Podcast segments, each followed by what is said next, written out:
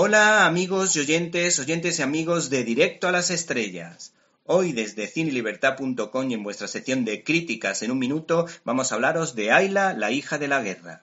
El cineasta Kang Ulkai debuta con el largometraje Ayla, la hija de la guerra, que se basaba en un documental que contaba la conmovedora historia real entre Ayla y Suleiman, y es que el documental al que hacemos referencia inspiró al citado cineasta que ha pretendido acercar al gran público una gran historia que le ha servido para representar a Turquía dentro de la carrera al Oscar a la mejor película de habla no inglesa, siendo vista por 6 millones de personas en todo el mundo, y que ha llegado ahora a España a través de la distribuidora European Dreams Factory.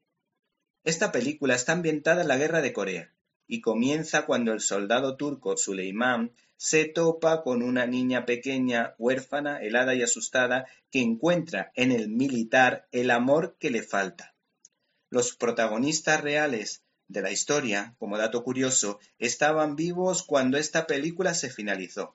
Por tanto, pudieron disfrutar de esta cinta, la idea del director Kang Ulkai ha sido la de reflejar a través de una historia una realidad que afecta a 28 millones de niños en todo el mundo y este hombre de alguna manera defiende su idea del siguiente modo.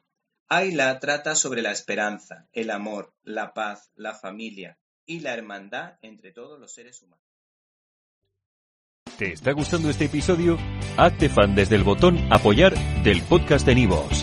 Elige tu aportación y podrás escuchar este y el resto de sus episodios extra. Además, ayudarás a su productor a seguir creando contenido con la misma pasión y dedicación.